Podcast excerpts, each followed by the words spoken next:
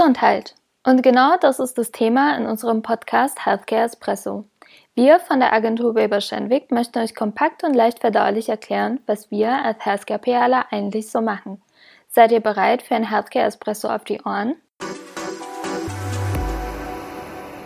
Jetzt habe ich wieder sehr lange und sehr viel gesprochen.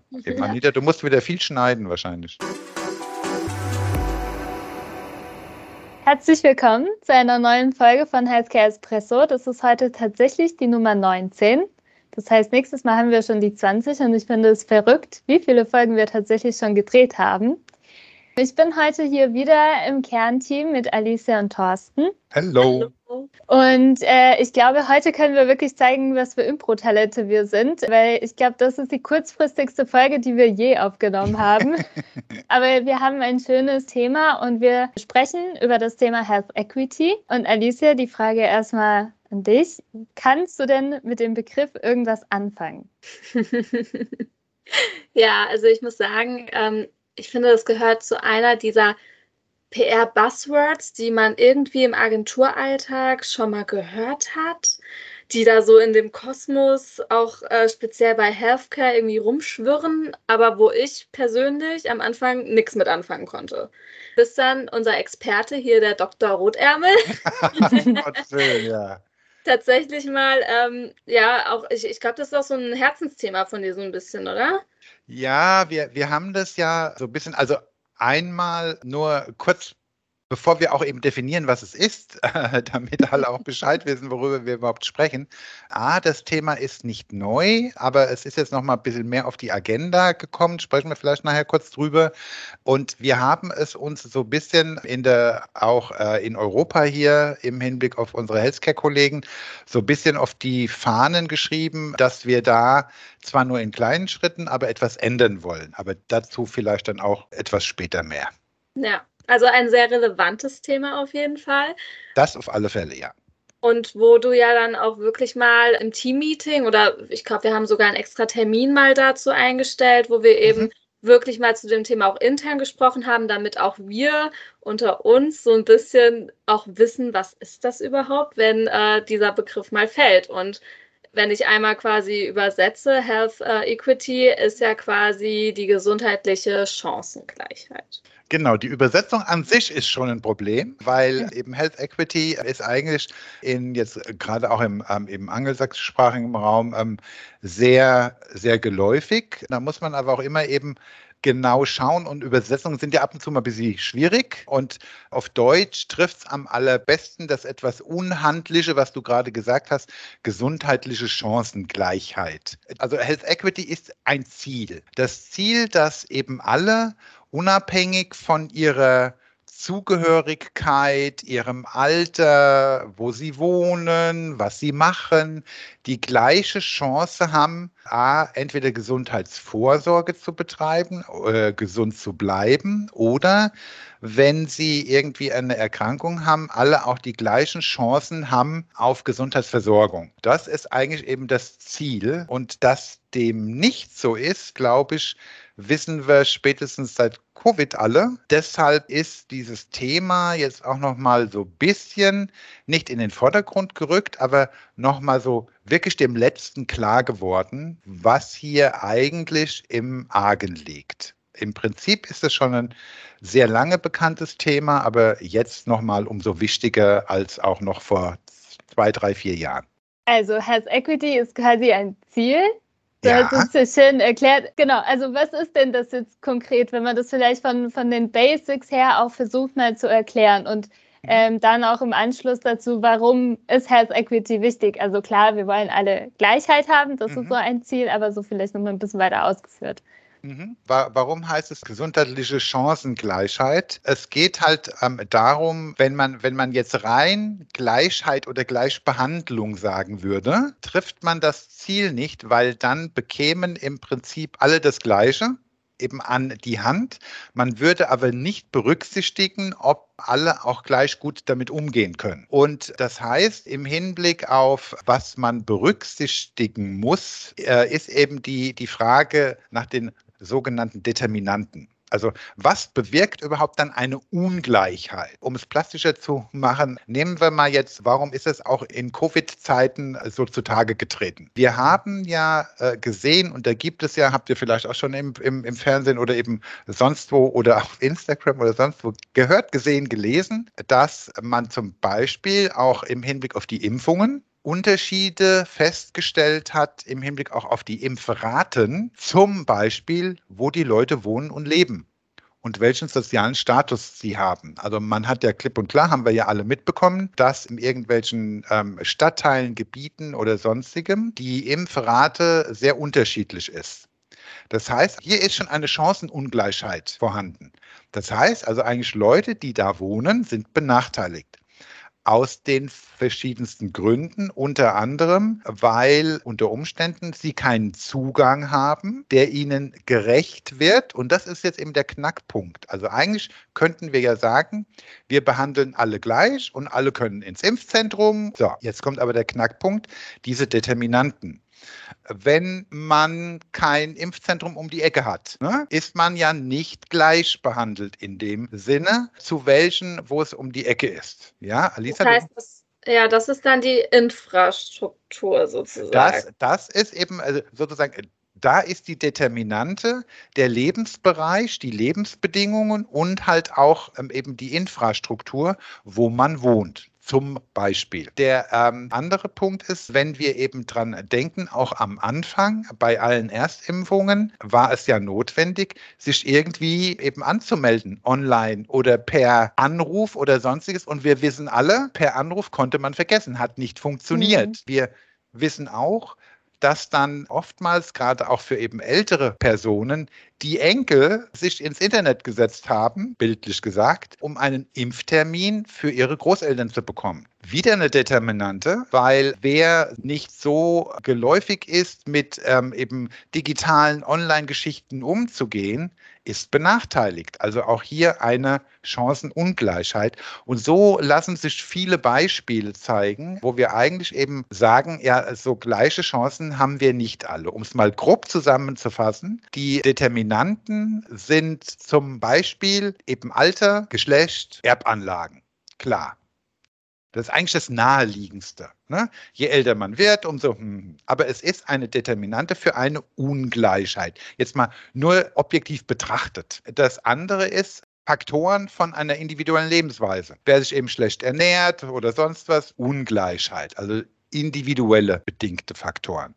Dann soziale und kommunale Dinge, also eben auch Netzwerke. Wie bin ich eingebettet? Oder, und das kennen wir auch gerade eben von älteren Leuten, wenn die relativ isoliert sind, die kommen schlecht an Informationen oder bekommen sie einfach auch nicht. Die Lebens- und Arbeitsbedingungen haben wir schon eben gesagt. Wo wohnt man? Was arbeite ich? Wo arbeite ich? Ist es ein, ein, ein Risikofaktor, überhaupt da zu arbeiten, wo ich arbeite? Und das Größte sozusagen kulturelle Bedingungen und die, und die äh, physische Umwelt. Wenn wir eben dann dran eben auch denken, aus welchem Kulturkreis bin ich und habe ich eben ähm, unter Umständen einen eingeschränkten Zugang. Das Plastische ist die Sprache. Wenn ich eben Informationen habe, die nicht in meiner Sprache sind oder nicht in meiner Erstsprache, ist es eben auch schon wieder schwierig, mich da zurechtzufinden. Und so gibt es eine Fülle von Dingen, die diese Determinanten sind. Und die Frage ist halt, wir, wir können logischerweise nicht alles ändern und auch nicht beeinflussen, gerade im Hinblick auf jetzt wir als Kommunikationsberater. Das heißt, wir müssen hier schauen, wo können wir hier kleine Schritte gehen, um da etwas zu helfen, eine ähm, eben bestimmte Ungleichheit ein Stück weit abzubauen? Oder andersrum gesagt, können wir in irgendwelchen Bereichen Gruppen entdecken, die eigentlich ich will jetzt nicht sagen, hinten runterfallen, wenn wir irgendwelche Kommunikationsmaterialien, Kampagnen oder sonst was machen, die aber vielleicht aus, ob es nur sprachliche Gründe oder eben sonst etwas ist, keinen Zugang dazu haben. Und da können wir als Agentur ein bisschen eingreifen. Ist alles ein bisschen kompliziert und auch viel, aber ich hoffe, es wird so klar, dass es eigentlich um ein sehr großes Rad geht. Also eigentlich in meiner Ansicht eben genauso groß wie das Klimawandelrad Und da ist es ja aber auch so, jeder kleine Schritt hilft. So, wir hatten jetzt ganz, ganz viele Punkte genannt, die Faktoren sind, die Ungleichheit bedingen können. Mhm. Darunter fällt Sprache, äh, soziale Herkunft, was ja auch mit der Sprache einhergeht, wenn wir mal so das sehen, Alter, Infrastruktur und Digitalisierung auch beispielsweise. Das sind ja alles Faktoren, die generell die Gesellschaft beeinflussen können und eben zu Ungleichheit in jeglichen Bereichen führen können. Ja. Wir gucken ja jetzt uns speziell den gesundheitlichen Bereich an. Wie ist es denn dann mit dem Gesundheitssystem? Ist das dann ja. auch eine Determinante oder wie können wir das sehen? Das Gesundheitssystem ist dahingehend auch eine Determinante, weil es auch eine Rolle spielt, ob jeder sich gut darin zurechtfinden kann. Und da wissen wir ja auch, ich äh, will jetzt auch nicht in die politische Diskussion gehen, nur Stichwort privatversichert oder kassenversichert, kennen wir alle, dass da eben Ungleichheit herrscht. Aber man äh, kann auch noch einen anderen Begriff einführen, worüber wir kurz sprechen, der uns Stück weit eben auch näher bringt zu, zu der Kommunikation, nämlich eben Gesundheitskompetenz. Unter Gesundheitskompetenz verstehen wir ja, dass jemand in der Lage ist, also Fähigkeiten, Fertigkeiten hat, Gesundheitsinformationen, die ja jetzt unser ureigenstes Ding sind, auf der einen Seite zu finden, zu verstehen, aber auch zu bewerten und zu beurteilen und ähm, diese eben entsprechend anzuwenden. Im Prinzip äh, kann man hier auch unterscheiden zwischen drei Bereichen. Einmal die digitale Gesundheitskompetenz, darüber hatten wir schon gesprochen. Mhm. Dann die, komisches Wort, navigationale, darüber haben wir auch gerade eben gesprochen, findet man sich in einem System überhaupt zurecht? Und letztendlich die eben interaktive oder kommunikative Gesundheitskompetenz soll im Prinzip heißen, kann ich überhaupt oder bin ich überhaupt in der Lage, mit meinem Arzt darüber zu sprechen oder zu artikulieren oder zu verstehen? Wenn wir gerade ähm, eben über die digitale sprechen, ist uns auch allen klar und auch bei Covid sehen wir es ja, dass das Finden von Informationen auch ein Problem sein kann.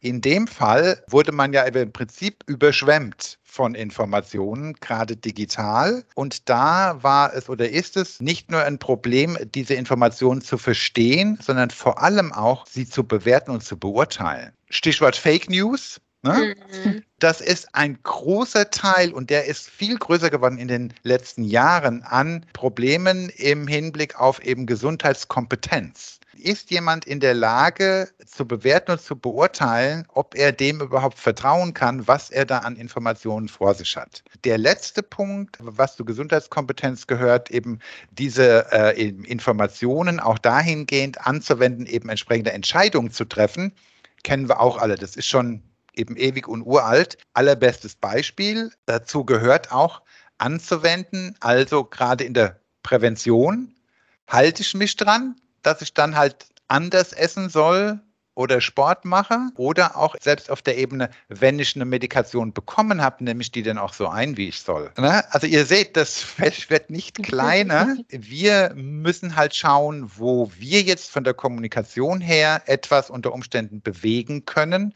Und da sind wir in der Gesundheitskompetenz, da versuchen Einfluss zu nehmen, noch etwas näher dran eigentlich auch in den anderen Bereichen, nur um kurz ein kleines Beispiel zu nennen, wenn wir mal bei den Impfzentren bleiben, wenn jetzt mal eben gesagt, irgendeine ältere Person wohnt auf dem Land und das ähm, eben Impfzentrum ist zehn Kilometer weiter weg, ne? Da fährt aber ein Pendelbus hin, aber die Person weiß das gar nicht. Also sprich, ihr wurde es nicht kommuniziert. Da fängt schon Kommunikation an, wenn wir dann eben sagen würden, wir müssen das an die Leute kommunizieren, dass die überhaupt wissen, dass da ein Pendelbus fährt, dass die da überhaupt hinkommen können. Da fängt es an, aber wie gesagt, in unserer täglichen Arbeit ist uns der, der Punkt Gesundheitskompetenz, wie können wir da unterstützen, noch am nähersten. Das heißt, wir bieten quasi oder wir versuchen Hilfestellungen zu bieten, um letztendlich dann, ich sag mal so, benachteiligten Gruppen mhm. beispielsweise Zugang zu bestimmten Informationen oder Angeboten zu ermöglichen. Nicht nur Zugang, sondern dass die sie auch am allerbesten besser verstehen oder eben auch beurteilen können.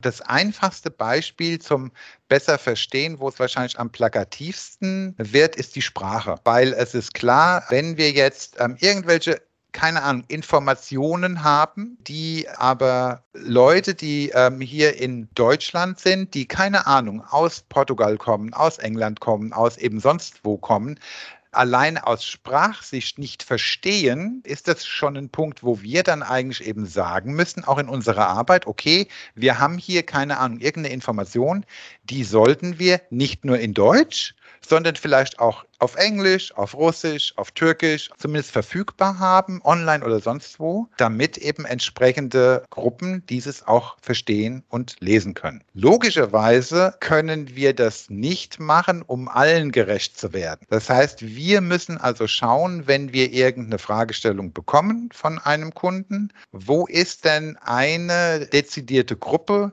die hauptbetroffen ist und die dann auf alle Fälle davon profitieren würde. Sprache aber jetzt nicht nur allein im Hinblick auf welche Sprache es ist, sondern auch, und da kommen wir jetzt im Hinblick auf Determinanten wie Bildung im klassischen Sinne oder auch Alter, wir wissen zum Beispiel, dass ältere Personen einfache Dinge verstehen, wenn sie auch in Bildsprache übersetzt werden. Und das haben wir ja auch schon eben getan in unserer Arbeit, dass wir eben bestimmte Informationen für zum Beispiel Herz-Kreislauf-Erkrankungen in Bildergeschichten in Anführungszeichen verpackt haben, damit die einfacher verstanden werden. Ich finde auch zur Sprache da ähm, zufällig heute, ich war auf Facebook unterwegs und mhm. ich habe einen Sponsored Post bekommen von der, von der Bundesregierung, Impfkampagne, mhm. Thema Impfbuch. Mhm. Und dann war direkt getriggert, weil wir diese Woche ganz viel über Health Equity gesprochen haben. Aha, da ist was. Mhm. Da habe ich mir das genauer angeguckt. Und es ging darum, dass die eben diese Webseite, wo sie über das Impfbuch auch aufklären, nochmal die Sprachen erweitert haben. Also bisher mhm. gab es das nur in deutscher Sprache und jetzt kam auf jeden Fall nochmal Englisch, Arabisch und noch ein paar andere dazu. Und ich war neugierig, bin dann mal draufgegangen. Mhm. Und ich habe dann festgestellt, also ich bin ja wirklich Digital Native, also ich verbringe die ganze Zeit auf Social Media und sonst wo. Mhm. Und da auf der Website war es dann total versteckt, wo ich die Sprache ja. ändern kann. Ich ja. habe mich wirklich totgesucht, bis ich das gefunden habe. Und dann dachte ich, naja gut, da haben sie vielleicht den Determinanten oder versucht, den Determinanten zu erfüllen, das in mhm. anderen Sprachen zur Verfügung zu stellen. Aber da kommt ja die nächste Herausforderung. Es muss so gestaltet werden für den User, dass man das sofort sieht, wenn man auch gar keine Deutschkenntnisse hat. Richtig. Ja. Das fand ich total interessant zu sehen. Ja. ja, total. Ich finde auch noch einen Punkt, also wir haben jetzt viel über die Sprache gesprochen. Ne? Mhm. Ja, was ist mit äh, benachteiligten Gruppen, die ähm, zum Beispiel eine Hör- oder Sehbehinderung haben? Ja. Also da Thema Inklusion generell. Ja. Also das ist ja dann auch nochmal so ein Punkt. Das ist ja schön, wenn dann Untertitel beispielsweise irgendwo zu finden ist, aber wie ja. man einstellen äh, muss oder ob das überhaupt vorhanden ist, äh, ist ja auch nochmal so der, der nächste Punkt. Ja, gerade diese Geschichten sind eigentlich schon länger etwas präsenter gerade auch im Hinblick auf Website, dass sie ähm, eben adaptiert werden sollen für Sehbehinderungen und sonstiges. Andere Determinanten werden halt noch weitaus weniger benutzt oder die Determinanten werden nicht benutzt, aber dem gerecht zu werden, das ist noch weniger im, im Fokus, eben sozusagen. Du hast schon ein bisschen angerissen, was wir so als PR-Agentur ja. auch in der Kommunikation machen können. Ja. Gibt es konkrete Beispiele oder irgendein Case, was da in die Richtung ging, was wir in der Vergangenheit auch schon mal gemacht haben oder ja. damit die Hörerinnen das quasi noch ein bisschen besser vorstellen können? Richtig. Vielleicht erst noch mal zwei Sätze dazu, was wir uns jetzt als Agentur oder ein Netzwerk auf die Fahne geschrieben haben, wie wir das auch durchziehen wollen oder durchhalten wollen. Und zwar haben wir gesagt, dass wir diesen Blick auf mögliche benachteiligte Gruppen immer mit einbauen wollen. Also wir haben ja schon eben eine Folge gehabt über Pitch oder wie wir an unsere Aufgaben herankommen, womit die Kunden an uns eben herantreten. Und dann ist es halt so, dass Kunden ja uns sagen, ähm, für Erkrankung XY gibt es die Therapie XYZ und darüber wollen wir informieren. Da haben wir auf unserer Seite, haben wir auch schon mal drüber gesprochen, einen bestimmten Prozess, welche Schritte wir durchlaufen, um uns die Strategie zu überlegen, das Konzept zu überlegen, die Maßnahmen zu überlegen, etc. pp. Und wir haben jetzt innerhalb dieses Prozesses für jeden Schritt Fragen entwickelt, die wir, wenn wir die äh, Fragestellung bearbeiten, uns immer mitfragen. Zum Beispiel, dass wir immer mitfragen, sehen wir schon irgendwo eine Gruppe, die eine in Anführungszeichen Minderheit ist oder die eine spezielle Herangehensweise brauchen, damit die überhaupt die gleichen Informationen in gleicher Art und Weise bekommen. Und so haben wir für jeden Schritt in, in unserem kompletten Prozess Fragen aufgestellt. Wenn es dann zum Beispiel darum geht, dass wir schauen, welche Kanäle sollten wir überhaupt nutzen, ne? stellen wir zusätzlich die Frage, wenn wir eine Gruppe identifiziert haben, sind das auch die richtigen Kanäle? Oder brauchen wir hier ein spezifisches Projekt? für nur einen Kanal, der dann vielleicht nur eine kleinere Gruppe erreicht und nicht die große Masse, der aber einen kleinen Schritt dazu beiträgt, dass diese Gruppe weniger benachteiligt ist oder eben bessere Chancen hat, als wenn wir das nicht tun. Was wir bisher in der Richtung schon getan haben, Stichpunkt Sprache, ist klar, eben in andere Sprachen haben wir eben gemacht. Stichwort einfache Sprache. Wir haben in vielen Bereichen auch die Informationen praktisch doppelt aufbereitet. Also einmal in normale Umgangssprache, würde ich jetzt mal sagen, und einmal in einfacherer Sprache für entsprechende Gruppen, die jetzt halt eben komplizierte Sätze weniger gut verstehen und sonstiges. Der Punkt ist, da auch eben spezifische Projekte aufzusetzen. Vielleicht zwei kleine Beispiele, das jetzt von der Aufbereitung der Inhalte alleine weggeht, sondern in Gesamtkonzeptionen passt. Also was für Projekte können wir machen? Im Hinblick auf ähm, rheumatoide Arthritis ist ja eben eine Erkrankung, wo man Schmerzen in Gelenken und Steifheit und sonst was hat. Und diese Erkrankung betrifft aber auch unter Umständen Kinder. Wir sprechen hier von Kindern im Kindergarten, Schulalter. Also sprich, ist an sich schon mal eine Untergruppe und wir wussten auch beziehungsweise haben erfahren, auch im Hinblick auf eben äh, Gespräche mit eben Ärzten, Rheumatologen etc. pp., dass es hier besonders auch ein, einen entsprechenden Druck gibt auf Familien, wo Kinder erkrankt sind, die halt einen anderen sozialen Status haben. Also sprich, wenn wir eben sagen, dass wir Familien haben, die jetzt nicht so viel verdienen, die aber ein Kind haben, ist eben die Belastung auch für die komplette Familie größer im Hinblick auf sich darum zu kümmern, auch mal entspannt zu sein etc. pp. Und da haben wir eine ähm, Kampagne auch konzipiert, die wir damals eben genannt haben, Ferien auf dem Bauernhof. Wir haben eben gesagt, okay, wir haben verstanden und wie können wir hier einen, einen kleinen Schritt tun, um da etwas Gutes zu tun? Und haben dann diese, diese, diese Kampagne eben ins Leben gerufen, wo kurz gesagt betroffene Kinder aus entsprechenden Familien ausgewählt worden sind, die eine Woche Urlaub auf dem Bauernhof machen konnten. Einmal im Jahr ist das eben gelaufen und die Kinder sind da auch alleine hingefahren mit Betreuung und allem eben unärztlich, also alles abgesichert, aber die Kinder sind eben alleine hingefahren. Das hatte zwei Effekte. Einmal die Familien und Eltern konnten auch mal ein Stück weit selbst durchatmen. Und auf der anderen Seite, die Kinder hatten A, ein super Erlebnis, Bauernhof. ähm, und auch sie waren eben eine Woche lang mit anderen Kindern zusammen, die genau die gleichen Probleme haben. Und dann haben die eben, was weiß ich, gespielt, gemalt, gebastelt und sonst wo irgendetwas. Also es war super. Und das war dann eben ein Beispiel, ähm, wo wir auch eben versucht haben, da ein Stück weit einzugreifen, was halt aus der Ecke von, klassisch würde man sagen, Corporate Social Responsibility kommt. Mhm. Hatte jetzt nichts mit Sprache zu tun, auch nichts mit Kommunikation zu tun, aber mit der Information auch, weil damit verbunden war, dass wir eng auch mit entsprechenden Rheumatologen zusammengearbeitet haben, weil die die entsprechenden Familien auch eben identifiziert haben. Also diejenigen, äh, wo die Ärzte eben gesagt haben, hier wäre es cool, wenn wir da jemanden mitnehmen könnten. Das ist das eine Beispiel. Das andere Beispiel ist ein wenig anders gelagert. Da geht es um eben eine Erkrankung, die insbesondere Leute betreffen, die Wurzeln haben in dem südöstlichen Mittelmeerraum. Also sprich, es ist dann auch kommen wir auf die Determinante zurück, Erbanlagen. Ne? Es ist eine vererbbare Erkrankung.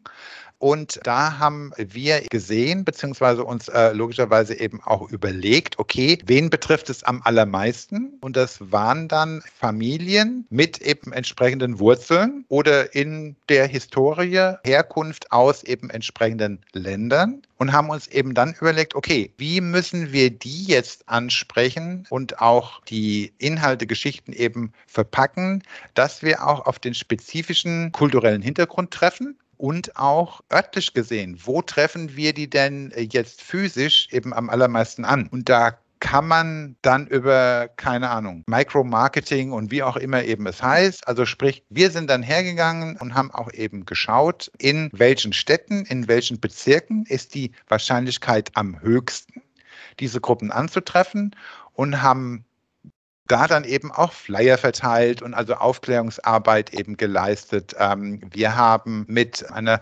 Spokesperson gearbeitet, die durch Fernseh bekannt war, aber auch ähm, eben den gleichen Hintergrund hat, also die dann praktisch auch zu ihren kulturell verwandten Leuten eben auch sprechen konnte etc. pp. Also auch hier haben wir dann sozusagen uns nicht darauf konzentriert, diese Erkrankung jetzt für alle hier Lebenden zu erklären und alle zu erreichen, sondern eben gesagt, wir müssen da eben gezielt daran gehen.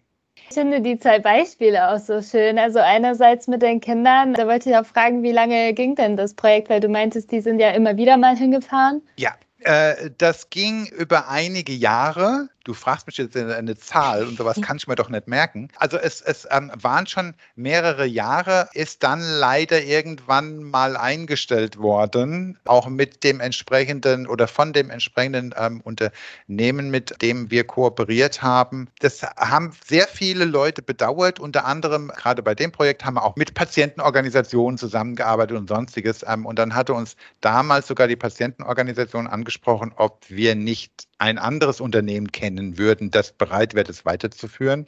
Hat aus den verschiedensten Gründen damals leider nicht gepasst, aber das war schon sehr erfolgreich, ja. Das klingt auf jeden Fall auch nach einem super schönen Projekt. Das geht ja dann auch eher so ein bisschen Richtung äh, Lebensqualität verbessern von den Patienten. Richtig, ja, ja. ja. Für unsere Outro-Frage heute denken wir vielleicht ein bisschen weiter, weil wir gegebenenfalls jetzt äh, im Februar alle ein bisschen Fernweh haben, auch nach zwei Jahren Pandemie. Oh, ja. ähm, daher, die Frage in die Runde. Berge oder Meer? Alicia. ähm, also mich zieht es gerade eher in die Berge und äh, diese, dieser Durst wird auch bald gestillt, weil ich bald Ski fahre. Ähm, da freue ich mich schon drauf. Aber tendenziell, wenn ich mich entscheiden müsste, entweder oder, und ich eins davon nie mehr wiedersehen würde, dann würde ich mich definitiv für das Meer entscheiden. Ich bin aber auch Wassermann vom Sternzeichen. Also. Und bei dir, Thorsten? Ich bin auch Wassermann. Meer. Also ich schätze, ich schätze auch die Berge, aber in den Bergen vermisse ich dann das Meeresrauschen schon alleine. Ja, das muss irgendwas mit den Sternzeichen dann wohl zu tun haben. Warum ich bin nämlich nicht Wassermann, ich bin Jungfrau und ich mag die Berge lieber. Ich war jetzt auf ah. dem Skiurlaub letzte Woche und ich hatte so schön. Ich war richtig traurig, als ich zurückgefahren bin und habe schon mit einer Freundin die, die nächste Bergwanderung geplant. Aber ja, also Meer finde ich auch schön, wenn man da so steht und da ein bisschen zuhören kann, aber ich mag die Hitze nicht. Wenn Meer, dann auch irgendwo, weiß ich Nordsee. nicht. Ja. Oder ja. Island. Island ist wunderschön. Genau, da wollte ich auch schon mal hin. Sehr schön. Ja gut, dann haben wir unsere Folge zu Health Equity heute auch äh, aufgenommen. Dafür, dass wir heute sehr spontan unterwegs waren, haben wir das doch ganz gut hingekriegt und ich glaube, die Inhalte auch sehr verständlich und rund dargestellt. Und äh, ja, ich freue mich dann auf die nächste Folge mit euch. Falls es einer nicht verstanden hat oder es zu kompliziert war, bitte einfach melden. Und versuchen wir es auch nochmal vielleicht noch eine einfache. Ja, kriegen wir. Ja, dann wünsche ich euch schon mal ein schönes Wochenende. Es ist ja Freitag und bis zum nächsten Mal. Euch auch. Bis dann. Ciao. Ciao.